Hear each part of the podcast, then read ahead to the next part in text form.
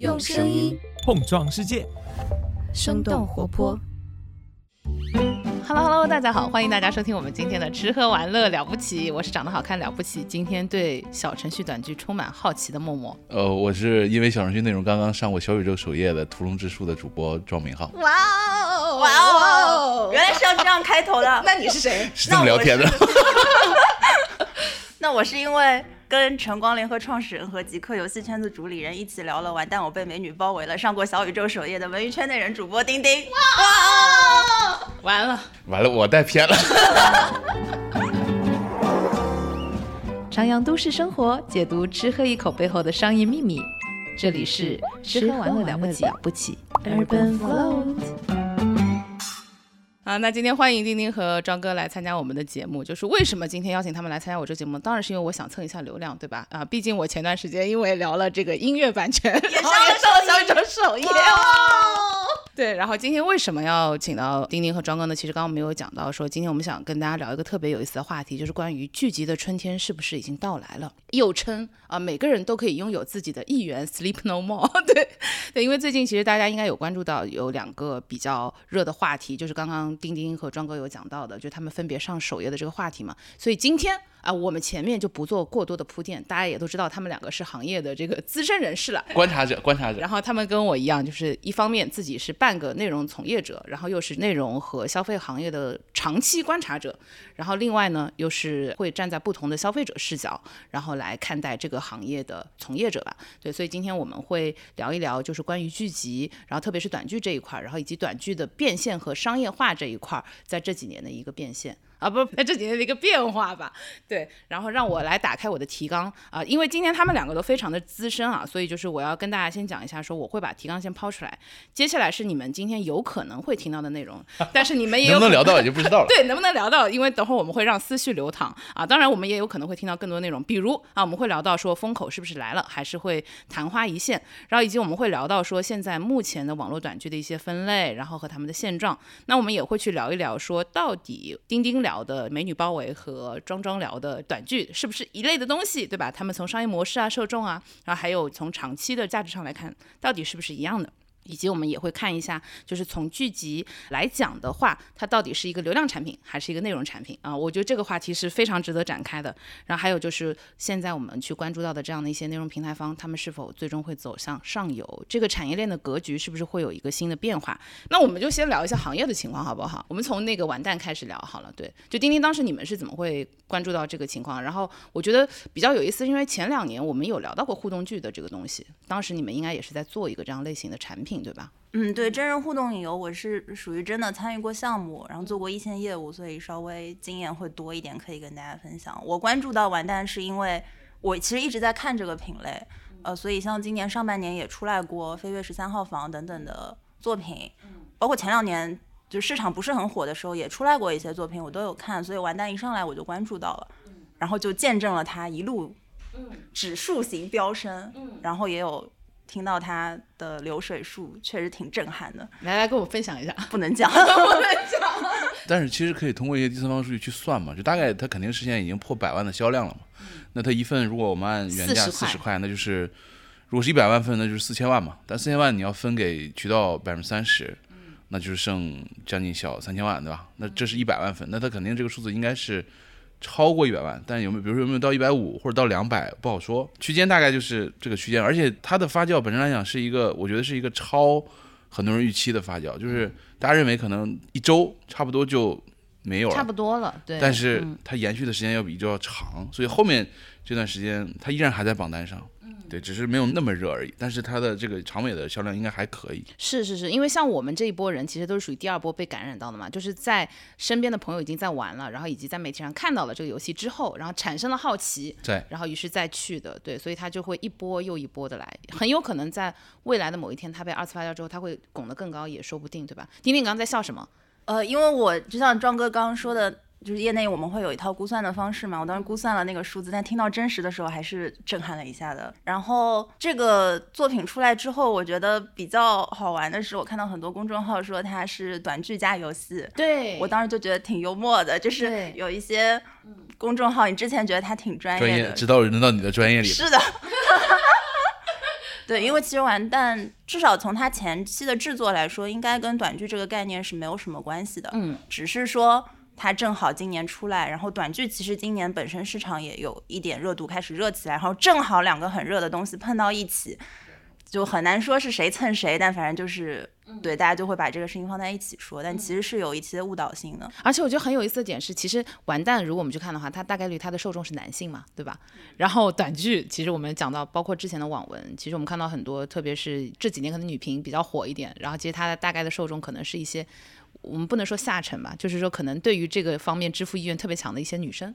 哦，其实不是，嗯。传统的短剧可能女生偏多一点，女频向多一些，但实际上这一波小程序短剧，呃，因为我没有具体做业务，但是从业内朋友了解到的信息，应该是四五十岁朝上下沉市场的男性。对我我的 PPT 里有写嘛，是巨量官方的数据，而且那个数据只是截止到今年一月份，它今年下半年还没有更新，但是趋势非常明显，四十一岁以上人群百分之五十五。而且这个数字在半年之前只有百分之四十六，也就是说过去半年超过四十岁以上的人的占比涨了九个点。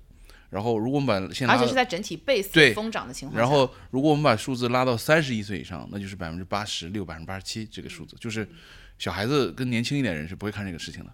主要就是年纪大一些的，并且因为你看这些题材嘛，赘婿、战神、穿越。重生，重生，对吧？龙王，就是你一听这些关键词，你就知道它是一个面向偏男性审美的一套东西，就跟最开始的，比如起点上的网文的。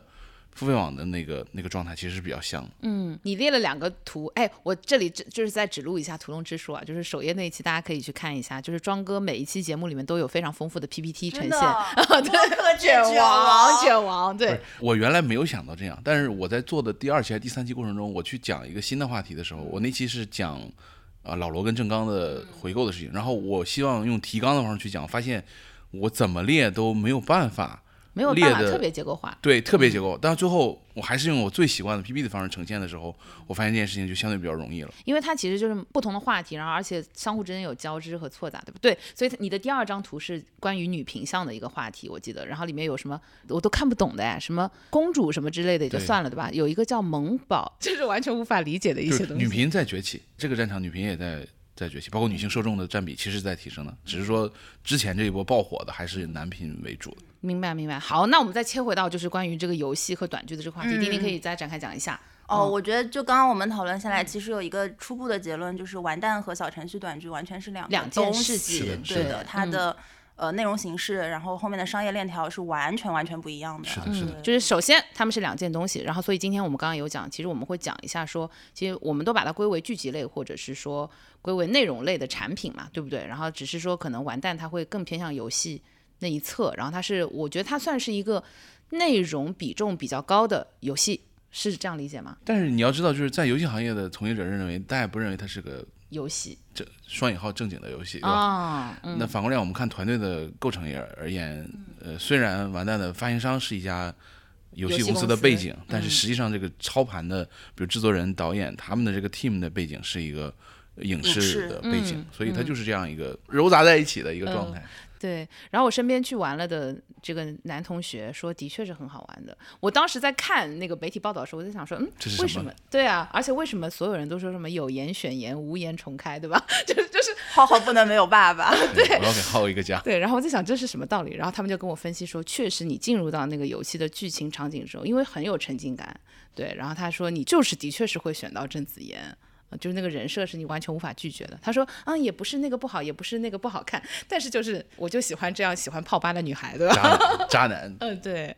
我们那期节目里也有聊到，因为大家可能觉得完蛋看起来是一个，哎，我也能做的东西，但实际上就是深入去看他的写剧情的逻辑啊、风格啊，其实确实是有一些门道的。对对对，没有那么容易复制的。嗯，所以我们倒推回来的话，其实因为我们。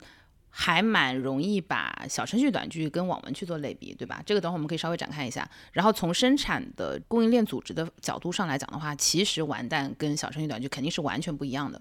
对，然后这点上，要不两位啊，内容行业尖尖部玩家，然后可以跟我们分享一下。就是前两天我去跟那个也是一个朋友聊天的时候，他有个比喻是说，如果我们把影视、游戏所有这些的工种来看，对吧？拍摄、剧本编辑、演员。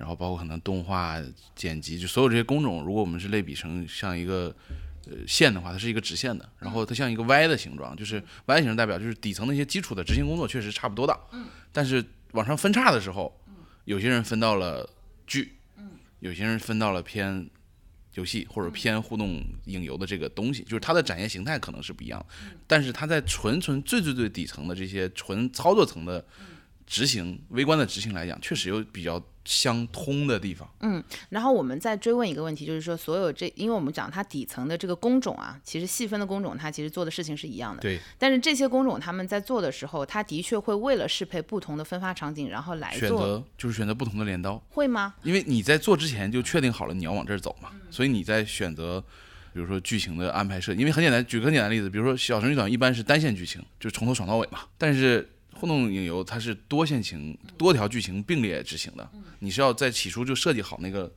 分叉的那个状态，那这件事情对于编剧在起初编这个内容的时候就有不同的要求。嗯，分叉剧情的要求还是挺高的，因为它不可能是每一个选项都岔出去，那对就一共是二的 n 次方，对太太太可怕了。对，就是一定要某几个选项可能到后面要收束成一个结局，然后再往继续往下走。其实这个对编剧的要求挺高的，而且你不能两个选项一看就是让观众觉得我一定会选这个选项啊，另外一个选项就很不合理，就不能这样。你一定要两个选项让玩家觉得纠结我都有点想选，对。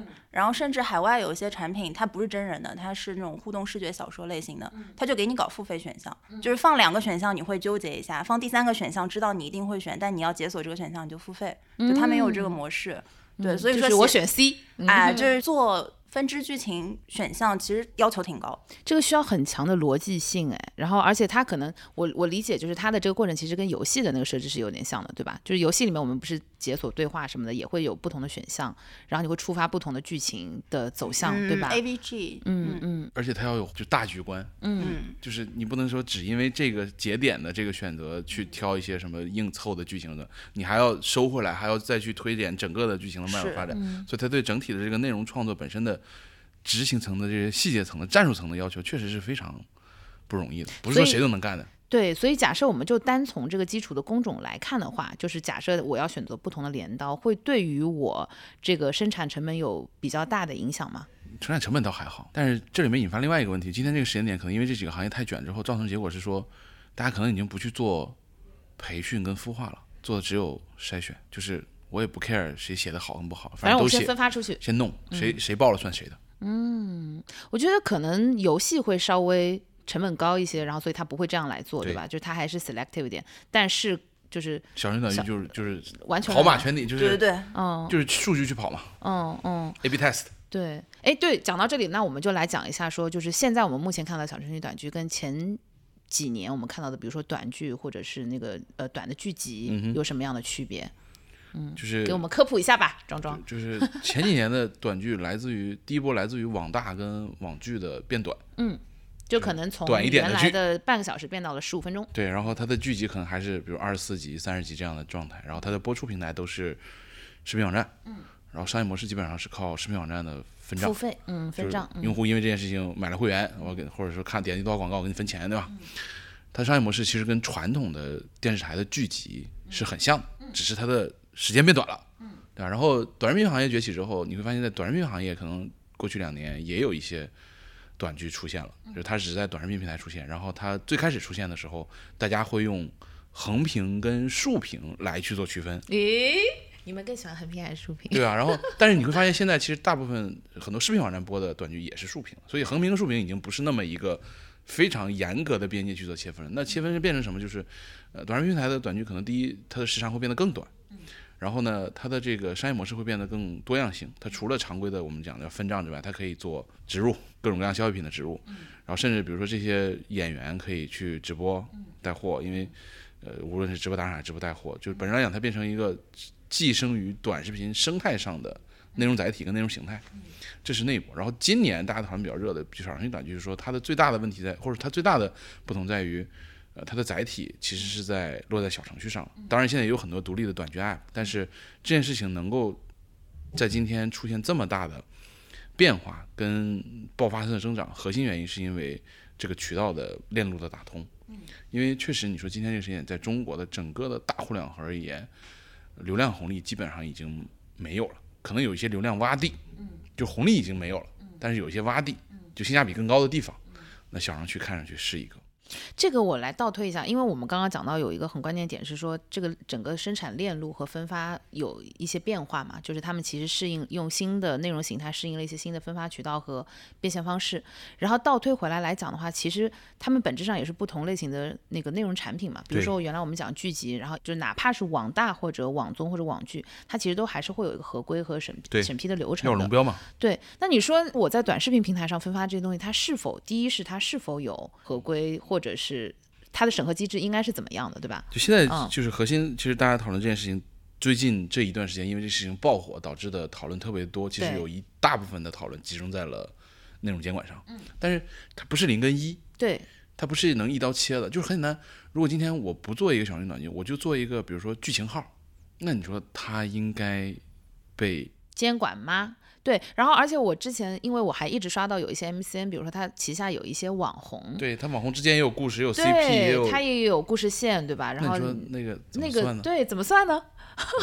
所以就是，当然广电总局对于短剧是有明确的定义的，要他比如他甚至规定了时间，然后多少剧集，并且有明确的主题，有连续性，就是它有几个关键词去做确定，去做限定，相当相当于呃监管层希望把这个边界描述的比较的。清晰，然后你但凡把这个事情定义清楚，那整个生产的环节的上下游的各个环节都有对应相应的管理部门跟监管政策，跟对应的牌照跟许可，那它就应该有一套完整的体系来去做这件事情的监管。但是这个东西，就我们或者说我们刚才讲这一大堆话代表的背后，我们类似叫一个，比如细则。这个细则现在在制定过程中，就他那个靴子还没有落地嘛？因为你比如说我们讲到游戏行业的话，游戏行业也是有号的嘛，对吧？版号嘛，版号。然后那个我们说剧集的剧集有龙，但然后这里面其实我总讲一个比喻，说这个比喻会相对简单，就是我们把游戏审核的版号制放在一个极端，网文平台的网文审核放在另外一个极端，小程序短剧的标准应该在中间。但是它究竟该靠近哪一边？因为很简单，游戏版号审核基本上你可以是最严格的。所有的事情全部是提前审批，所有的审批权限只在中央，不在地方，不在省，对吧？然后他除了审画面，还要审剧情，还要审概率，还要审玩法，还要审很多要求，并且要求必须拿到所有的许可跟号才可以做后面的事情，就它是最最最严格跟最。极端的处理方式，那网文其实我觉得是另外一种方式。你说今天一个作者在任何一个网平台写小说，他大概率，呃，当然他会签一个在平台上那种什么协议，对吧？就是作者的要求的是规范，然后不不允许他写一些负面的东西，对吧？但是他写完基本上就可以发出来了嘛，他不会说我写完之后要先给谁看，然后看完之后有认认可盖个章我才能，不是这样的嘛？它是一个平台责任。作为主要的审核主体嘛，而且它的测试的成本是完全不一样，因为游戏你是要全部做出来了，你才能去做这件事情，就跟原来我们说拍个电影也是，你就是电全部弄完了，然后你才能去做这个事情，然后可能有很多我们期待已久的电影，它反反复复修改啊什么的，然后迟迟不能上线，我们以前都遇到过这样的情况，对吧？然后但是你说网文也好，或者是小程序短剧也好，它太快了，我其实扔一个出去测测行不行？然后回来，我们马上可以调整，然后马上可以修改。所以，我们如果从它的制作的成本上来讲的话，我觉得是完全不可比的东西。但是现在这个趋势是越来越严格，因为它太过的快跟太过的爆发导致的，它必然有很多乱七八糟的事情会随之而来。我觉得中国很多行业都会经历这样的阶段嘛。所以某种上来说，你看我我我在第一次写报告的时候是十一月第一周，然后写完报告的第二周。我在写报告的时候就写了几句话，比如说我说监管从严是所有人的预期，啊？然后那个 news 就出来了。对，然后你比如说我写了要什么压实平台的主体责任，对吧？这这句话也出现在了那个原封不动的出现在了那个广电的文里，就是这些预期大家肯定都是有的，只是说什么时候、什么程度、什么方式来。那现在其实还没有真正意义上的盖棺定论。嗯嗯，丁丁，你们之前做那个互动的内容的时候，就是它是按照一个什么样的标准或者是逻辑来去做监管也好，或者是审核也好的？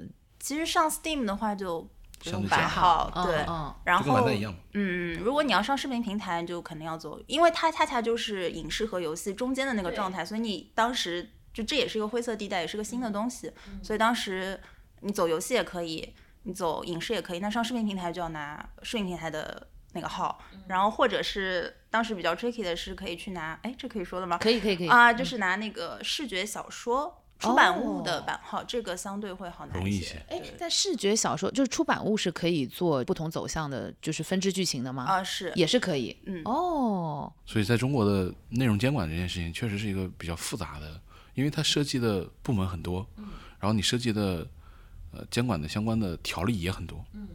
呃，从制作到播出，甚至今天还要管投流。嗯。因为抖音最近刚刚出了特色，就是说你做出来。然后你要去投放广告的时候，这个投放的这个主体也要有要求，那就各个环节都有不同环节对应的要求，而且那个反过来还有一些麻烦的问题在于，你强如字节、强如腾讯这么大的互联网平台方，他也没有办法去严格的要求是说，到底这个环节的这个厂商应该拿广电的牌，还是拿文旅的牌，还是拿许可证，就是你让一个商业化公司。在这件事情上划分的那么清楚，也是不太现实的。对，这个就是我觉得我们今天这个话题有意思的点。你看，它有很多元素，要素过多，太多了。对，然后但是它确实像丁丁刚刚讲的，你其实有一些不同的选择。然后，但是你到底第一是你怎么定义你的产品？因为我觉得很多人在做分，如果我们讲到分发这一环的话，就是你的受众在什么地方，其实可能啊，我猜啊，可能是大家最主要去选择分发渠道的主要逻辑，对吧？因为我们刚刚讲了，就是。呃，Y 字形的这个树杈的分叉，对吧？我最后用那把镰刀去，可能这个在我一开始要想好，但是很有可能我做出来之后，我到底哪条路能走得通，还不一定。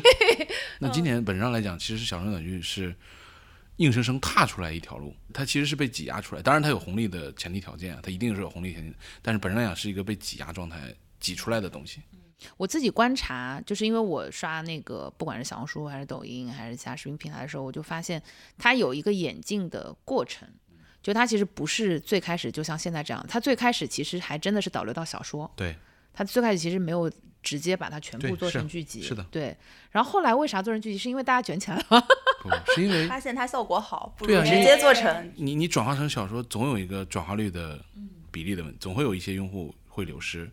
然后你这个生意又变成了，你做了一个内容，你花了很多的心思，想了很多的点、很多的逻辑、很多的剧情、很多的东西，然后你的目的是让一个用户去下一个 app，嗯，然后做着做着，中间这些无论是做投流的还是做这个视频拍摄的这个团队，就会认识到一件事情是说，用户可能更喜欢我这个内容本身，嗯，而不是要去下那个 app。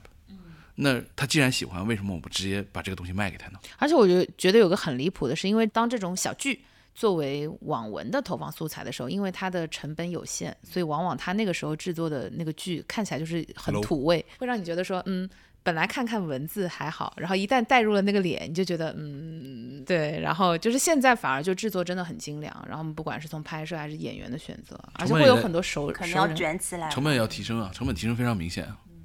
原来可能去年下半年的时候，五到十万一个剧，一百集哦。现在三十万应该是常态了。传说现在横店有两百万的剧，两百万的小程序短剧，两百万的投入小程序短剧。是演员更贵了，还是装置更？所有所有。你比如说，原来大部分的内容都是现代题材，为什么？因为买不起，对，不用穿古装，不用化妆。那现在都是，对吧？穿越，那你就要真的穿回去，对吧？原来可能就找个酒店，对吧？会议室。房间这几个场景就够了，不需要什么横店，不不需要，对吧？现在不行，对吧？所有的大的什么城堡、什么宫廷，对吧？乱七八糟就全都来了，那不都是钱吗？然后小程序短剧火了之后，很多演员价格也上去了，反正就所有都在卷。这个内容形式有捧出一些明星吗？有啊，那个最典型那个歪嘴战神吗？谁呀谁呀？就是一个男的，他他他最大的表情包就是一个他笑，他那个嘴可以歪到这儿，就是跟那个耐克的钩一样。然后他就因为这个这个表情，然后就火了，然后很多剧会找他。然后同时有另外一对 CP 也很火，就他们拍的剧。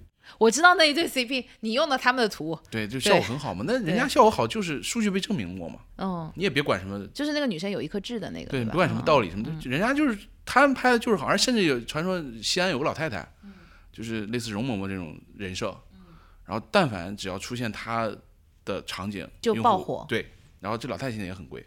哇，找到了一个新的就是就业。因为我那天跟一个西安，因为西安很多当地拍摄的剧这种公司特别多，也是因为场景设置。对，然后他就说他们那个圈里有个老太太最近很红，就是但凡她一出现，就那个观观众的那个情绪就就会被引发。它是个流量密码，感觉就是特邀出演的那种。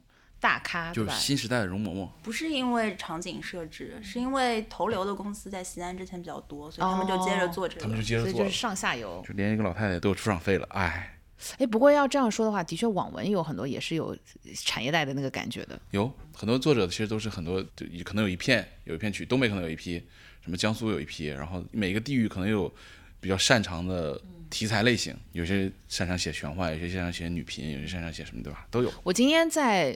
来之前，我在路上我还在想另外一个很好玩的事儿。前两年我们还在看各种各样的，就是在我们正常的讲的这个剧集制作当中，然后去用 AI 的方式植入各种动态投广告的那个公司，你们之前有看过吗？知道知道知道。很好玩嘛，因为当时我们就想说，哦，因为剧集里面有很多很样的东西出现，然后理论上来说它都可以。做商业化的变现，对吧？以前我们的这个供应链的方式是我先招商，嗯，然后先有广告主，然后我把东西放进去，然后再拍，然后但是等到你这个剧上线的时候，很有可能第一是这个东西已经过时了，然后第二是就是你没有办法去 track 它实际的那个转化，所以就有一些公司来做这个技技术的，对，然后技术的，不管是说我的动态渲染，我直接给你插一个，比如说我们今天在这儿，然后这个场景它直接插一瓶可乐在这儿。三 D 什么做的特别好，对吧？然后最后还可以直接链接到那个电商去进行闭环。我在想说，那以现在 小短剧这样的创作方式不用了，对吧？我每天可以接广告，我每天都在拍新的。所以其实 昨天不是那个咪蒙的那个剧被封掉了嘛？但是咪蒙其实拍这个之前，他是就是做这件事情的。咪蒙最开始被微信禁掉之后，他在抖音上做了一个叫“齐十七”吧，就是一个账号，一个女孩子的账号，就是那种非常典型的情感号。嗯。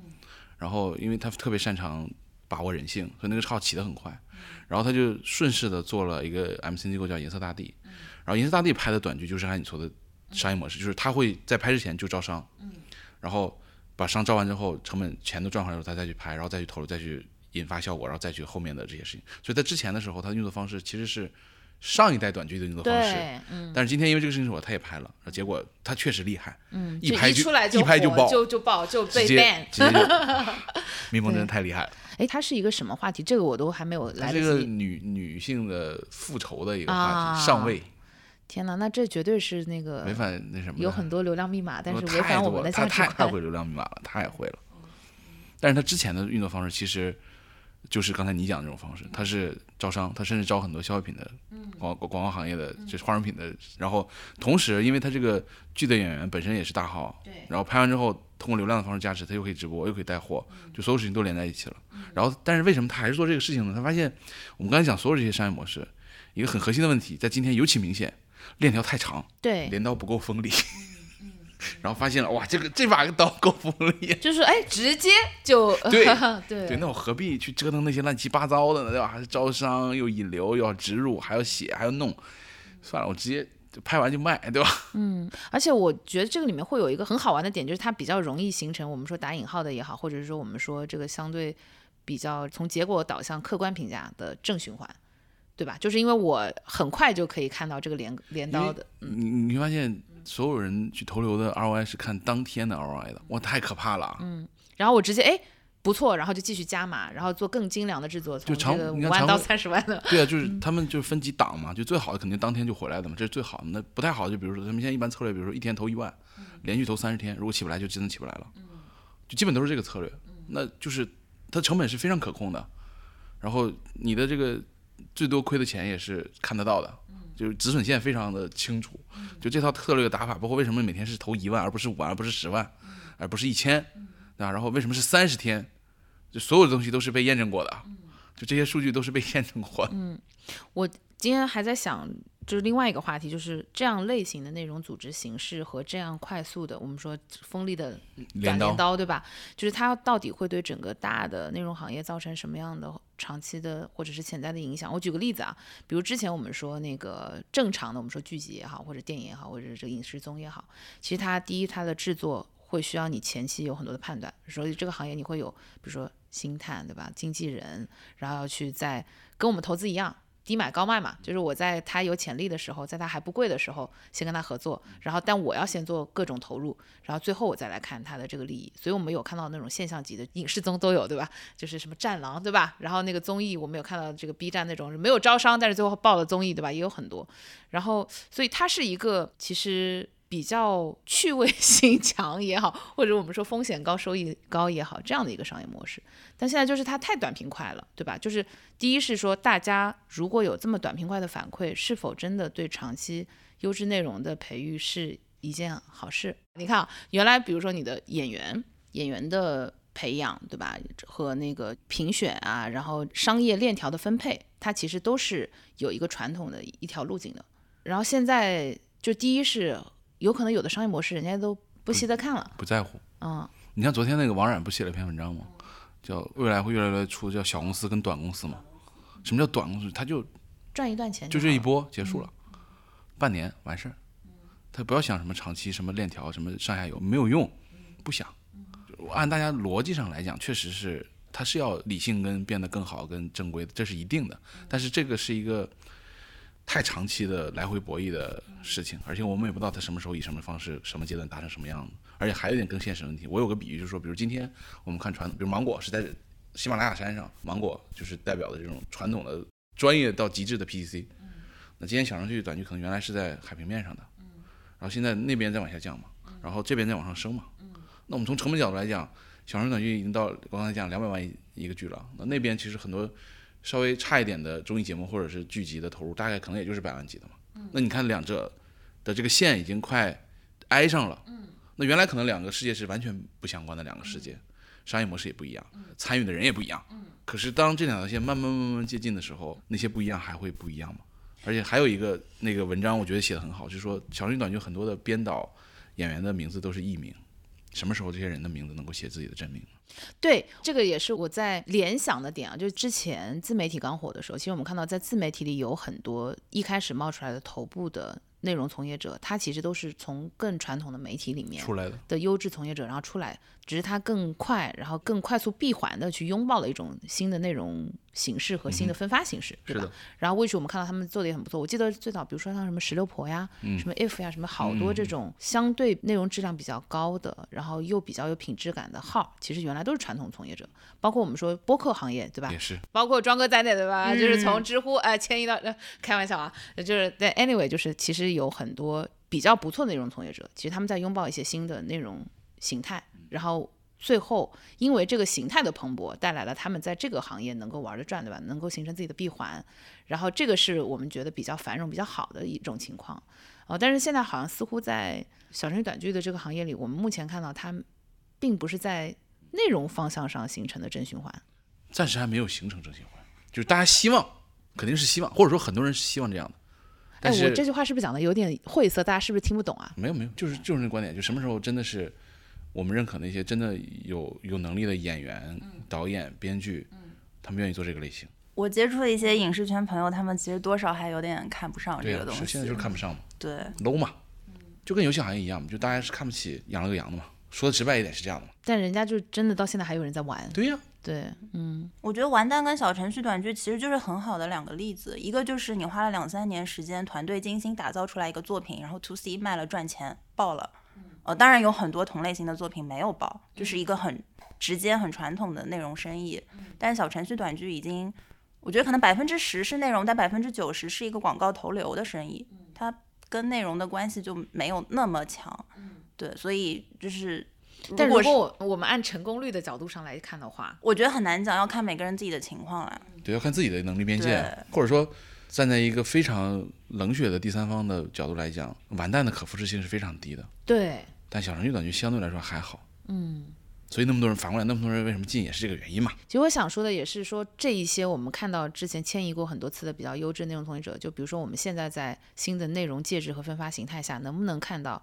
我们就说视频内容吧，视频内容原来比较优质的这样的从业者，那甚至那这个问题其实可以，你可以更上一个台阶，是说短视频行业的崛起带来的短视频内容的提升，有没有吸引那些我们认为原来最优秀的内容人们参与到短视频内容的制作里面？我举个例子，比如说柠檬，就是那个长视频影视公司，大家都知道很有名，然后他们做了一个抖音的短剧，就是确实有关注到这个，然后而且质量是明显很不错的。你从他的这个剧集设置，对他请了杨蓉，嗯嗯，就专业演员来演，就整个肯定是降维打击的，抖音肯定也帮他推了。对，就是官方也有一种态度的倾向嘛，这是一定的嘛，谁都知道不能乱来嘛。然后像那个快手上出来的团队知足，现在腾讯也在找他拍真人互动影游。我觉得好的内容创作者从一个新的内容品类生态里面出来，然后被其他可能我们现在看起来更成熟的内容形态去邀请，然后来做一些新的东西，这个是一个比较好的现象。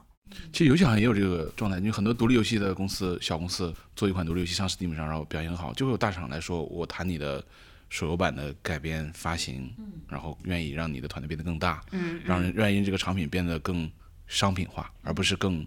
原来的偏艺术的表达都有，其实这个在各个新闻内容行业都有嘛。你看这个也是它很不一样的一个点，因为原来我们说，如果我们看传统网文的话啊，它其实是从网文，然后到报文，然后到影视哎改编，对，然后再到作为剧集或者电影到消费者面前，它其实是一个每一个环节做不一样的内容呈现的一个链条。那现在就是直接已经推到面前了，那也没有什么改变的，对，就是原来这条路径，你看日本就更长，日本还有漫画呢。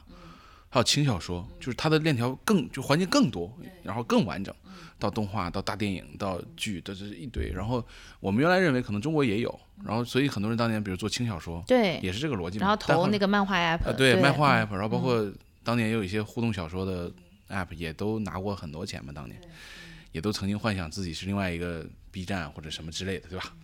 但是后来证明可能就是中国的用户比较简单一些。或者相对会简单，或者说中国喜欢简单的用户会多一些。应该说中国的供应链组织能力实在太强，包括内容供应链有 有能力的溢出，对吧？然后就导致大家只能卷嘛。那卷的话，可能就不利于这种我们叫长产业链分工的这种方式嘛。所以很多环节可能就中国就真的是没有，或者说就不不存在这个，就这个需求被两边可能就挤没了，就是它不能成为一个独立的东西了。你举一个最简单例子，很简单。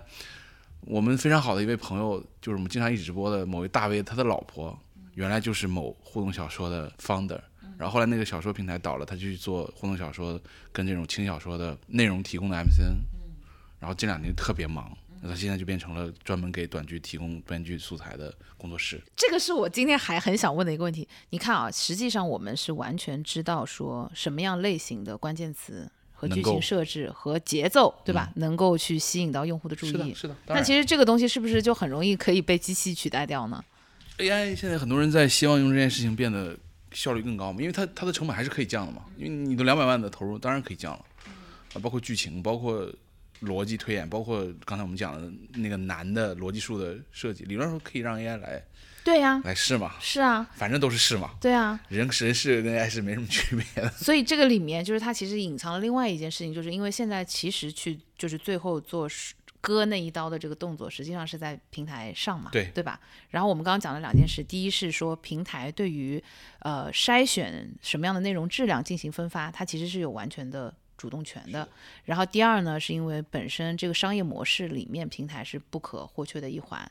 那么第三，现在它既然又拥有了分发数据，又拥有了商业化的数据，又拥有了效率数据，对吧？就是实际上只有他知道真实的效率数据嘛。所以字节自己自己在疯狂的弄啊，就不在乎钱的一样在砸那个短剧啊。所以大家其实担心的除了监管之外，另外担心是字节的入场。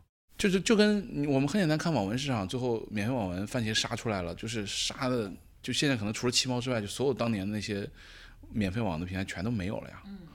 他也不在乎那点投入啊，就疯狂的弄，对吧？就疯狂的卷，然后他的机，他的这个运转的机器效率又很高，然后又广告又是算法，就他又擅长，就呼呼往前弄，对吧？根本不管你们怎么想，根本不管什么起点、什么阅文、什么什么什么收费网文、付费网文的逻辑，哥的 DAU 一直在涨就可以。嗯，我觉得这个里面有一个最不一样的点是，以前我们说那个其他的，我们说商业化的方式里面，比如说直播电商也好，或者是说就是卖货也好，它其实还是需要有人来提供那个实物类产品，有人要做履约，然后有人要做服务，对，是的。但是在这个行业里面，实际对它完全其实不需要，对对 是啊。所以反过来讲，另外一个很重要的话题是海外嘛，是是在这个事情出海。那出海除了我们常规大家能够想到的，海外的成本一定比国内要高很多之外。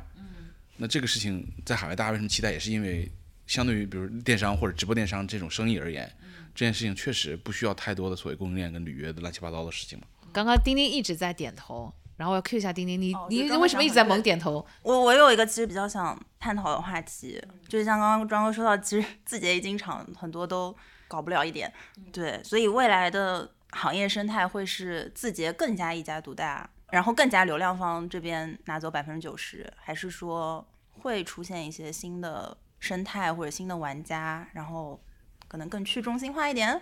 不知道，就是不知道，我也不知道，因为网文的行业已经在经历这件事情嘛，就是很多之前那一波免费网文平台确实都死掉了。对。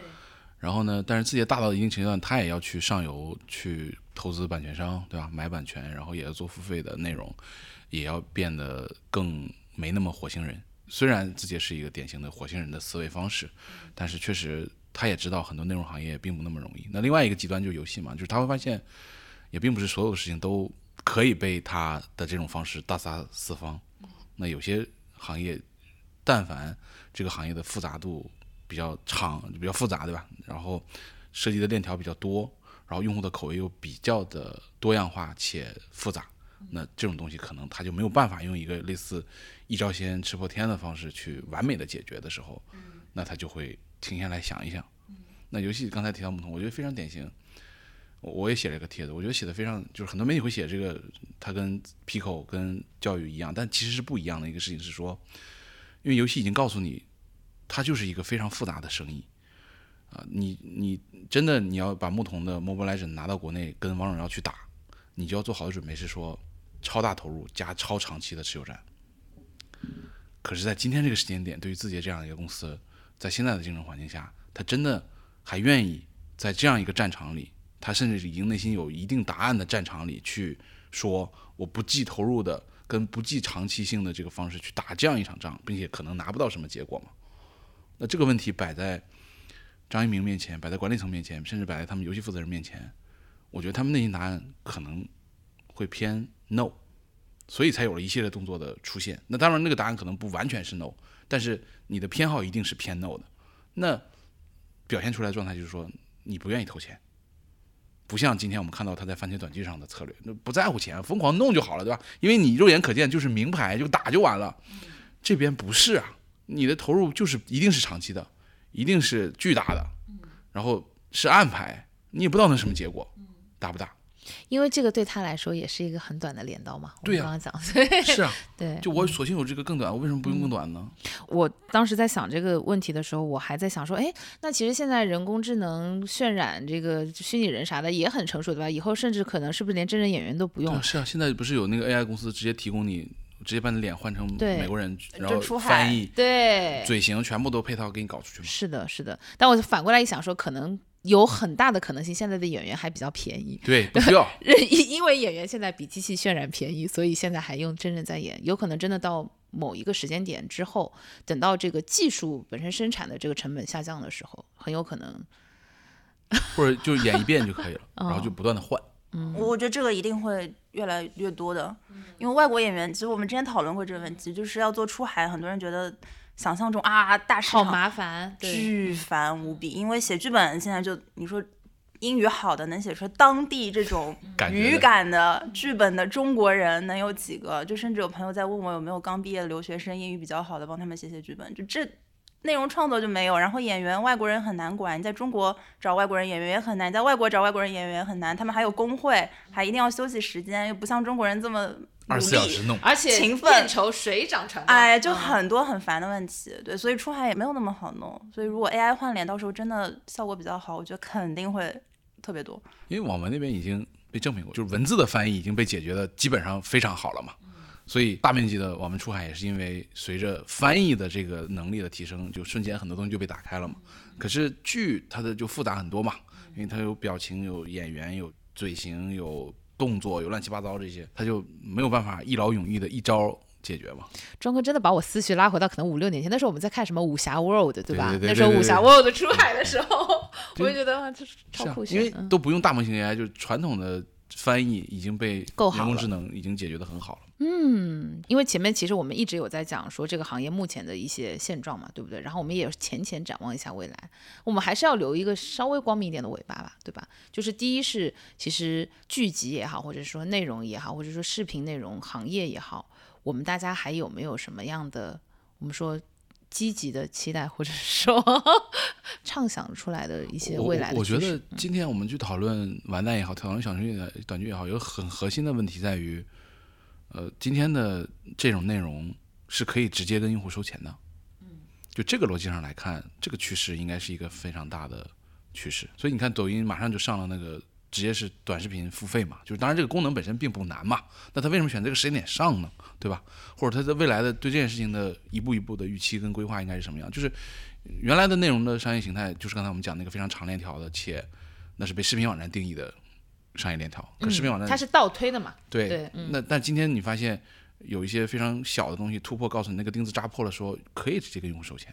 嗯，我我补充一下，因为长视频平台搞了好多年会员分账，对，一直就有那个天花板在收费，就是收不上来。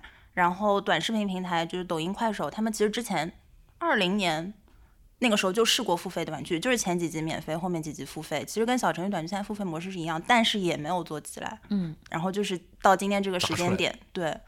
证明大家是可以付费，有付费意愿，有付费能力，所以这是个很好的信号。这个如果我们拆分一下的话，就是它更主要的原因是因为说这种内容形式大家更愿意付费或者产生付费习惯，还是说正好到这个 timing，大家很多很多原因，timing 是非常重要。再举另外一个例子，就是说大家都讲口红效应嘛，就口红效应有个很核心叫低价的非必需品嘛，低价是一个很重要的标签。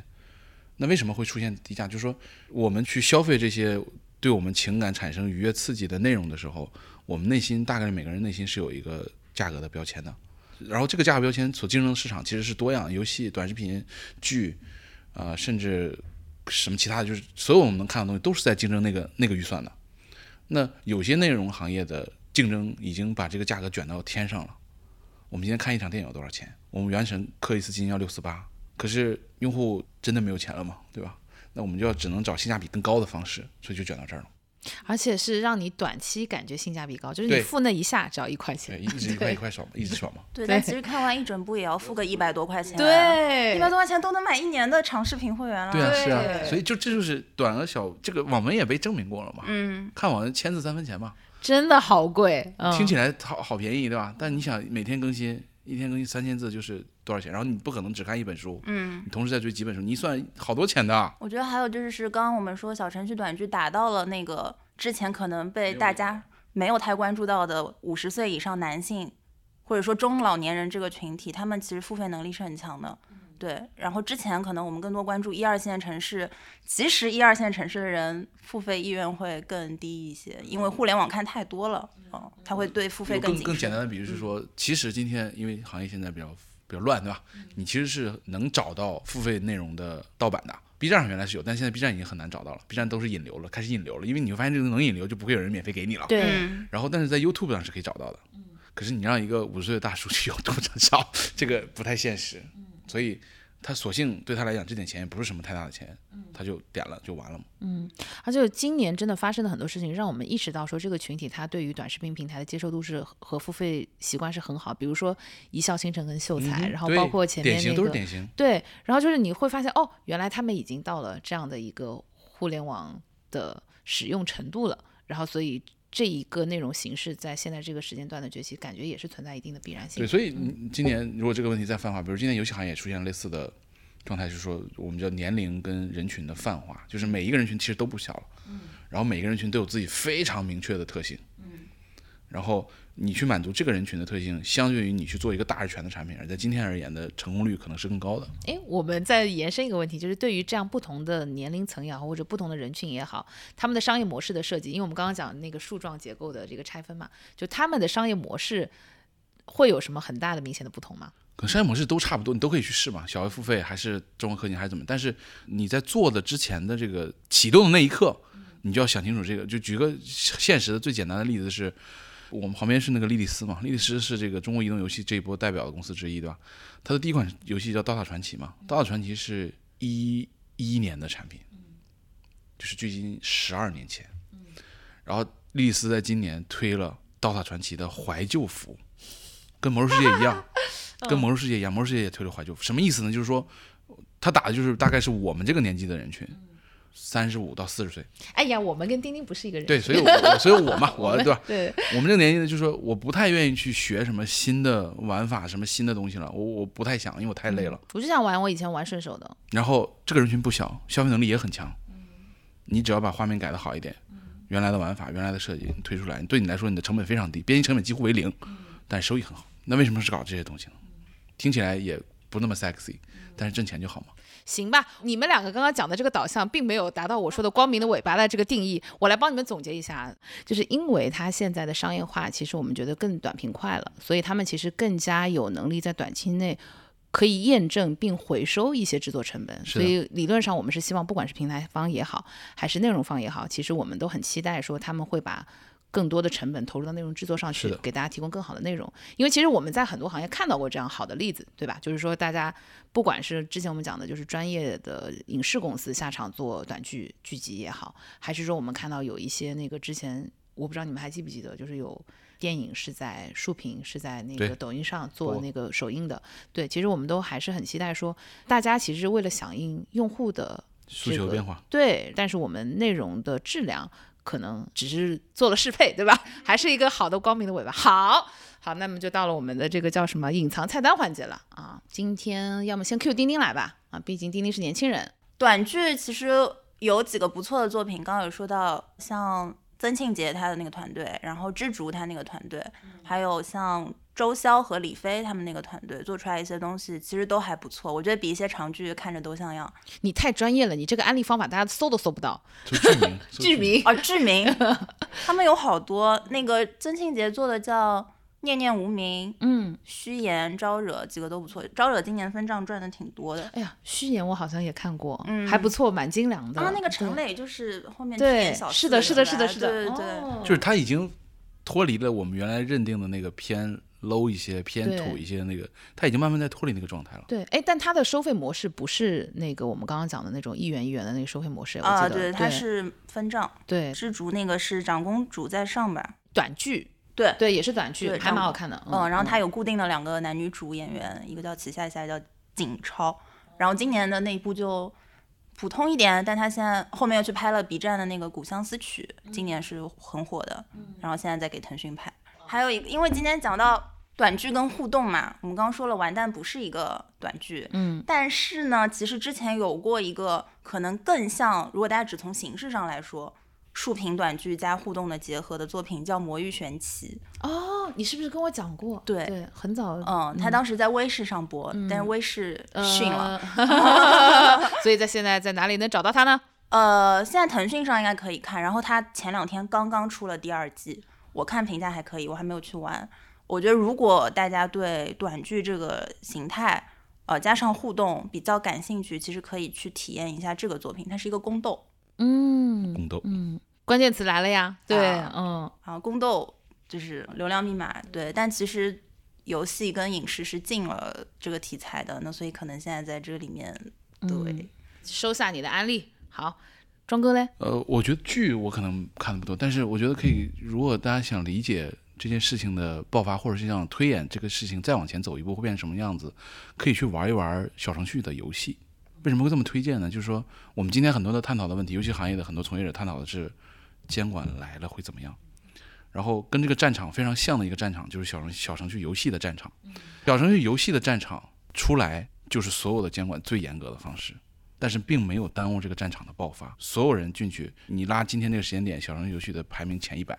全部都是正规军，那他们为什么突然间在今年也爆了？那你就可以去看看这些游戏跟上一代羊了个羊比到底有什么不同。我在我的 PPT 里讲，我说小程序短剧爆发点底层的逻辑是监管跟渠道的红利。对，但小程序游戏爆发没有监管红利，因为它出来就是被监管。对对，嗯，那有有渠道红利，那同样爆发核心原因，我们还是看到就是是商业模式的演进，它跟我们刚才讲的那个直接用户收钱是一样，只是说它。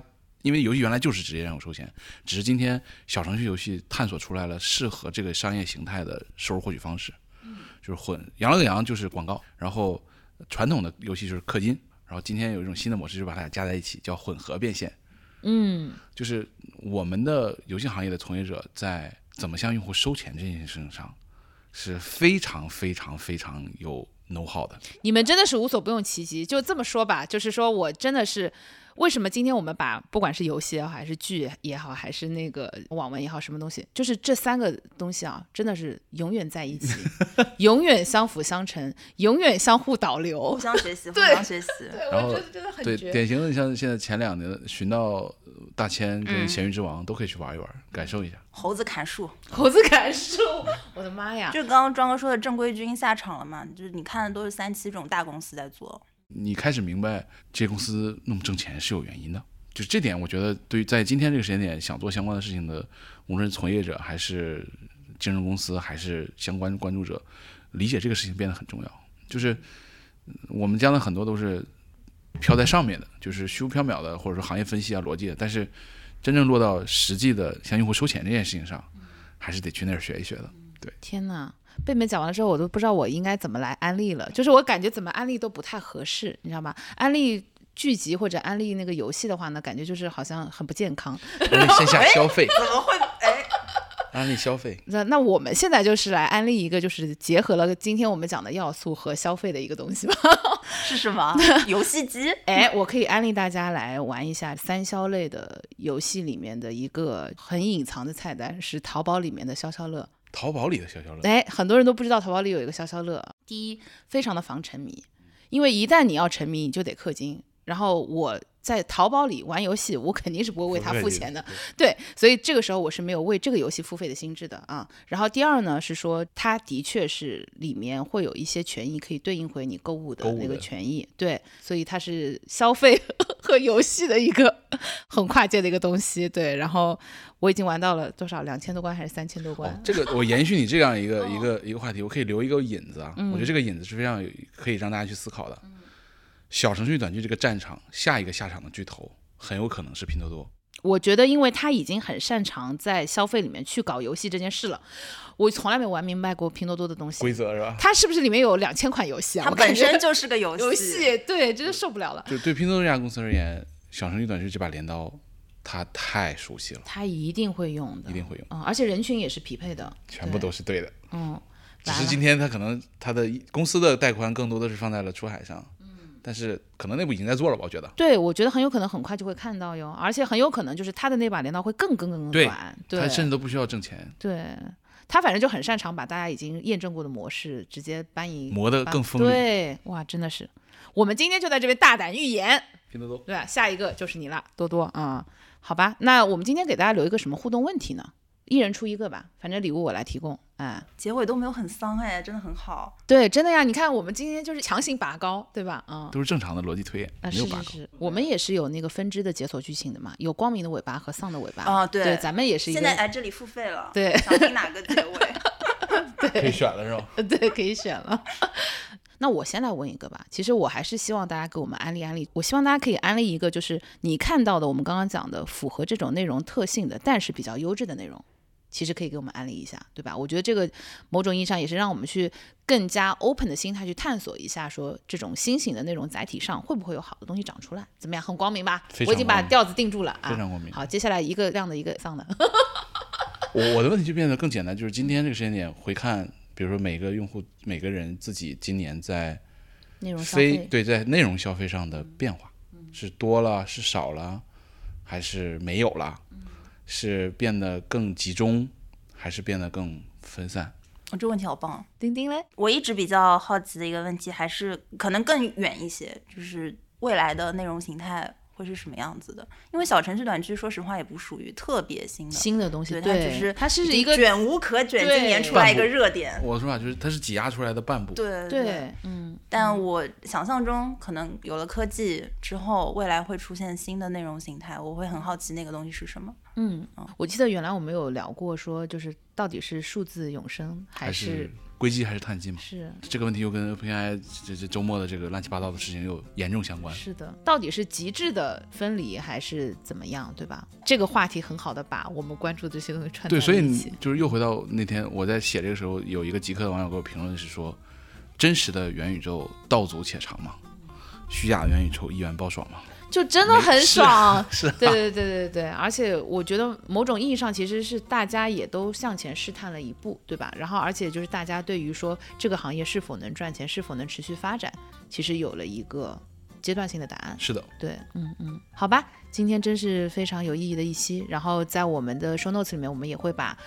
哎，两期呃 首页首页 节目的链接啊，分享给大家。对，然后但是我觉得很开心，是因为今天虽然两位已经聊过分别的话题，但我们今天其实又展开了一些新的探讨。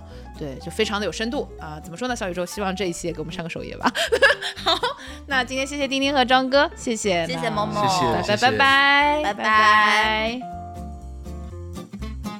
听完之后，别忘了和朋友们分享一下，关注我们的公众号“生动活泼”，声是声音的声，或者添加我们的小助手“声小音”。你可以在 Show Notes，也就是单集节目简介里找到他的微信二维码，添加后发送“了不起”，我会在听众群里面等着你们，一起发现吃喝玩乐新动向。那我们下期节目见喽，拜拜拜拜。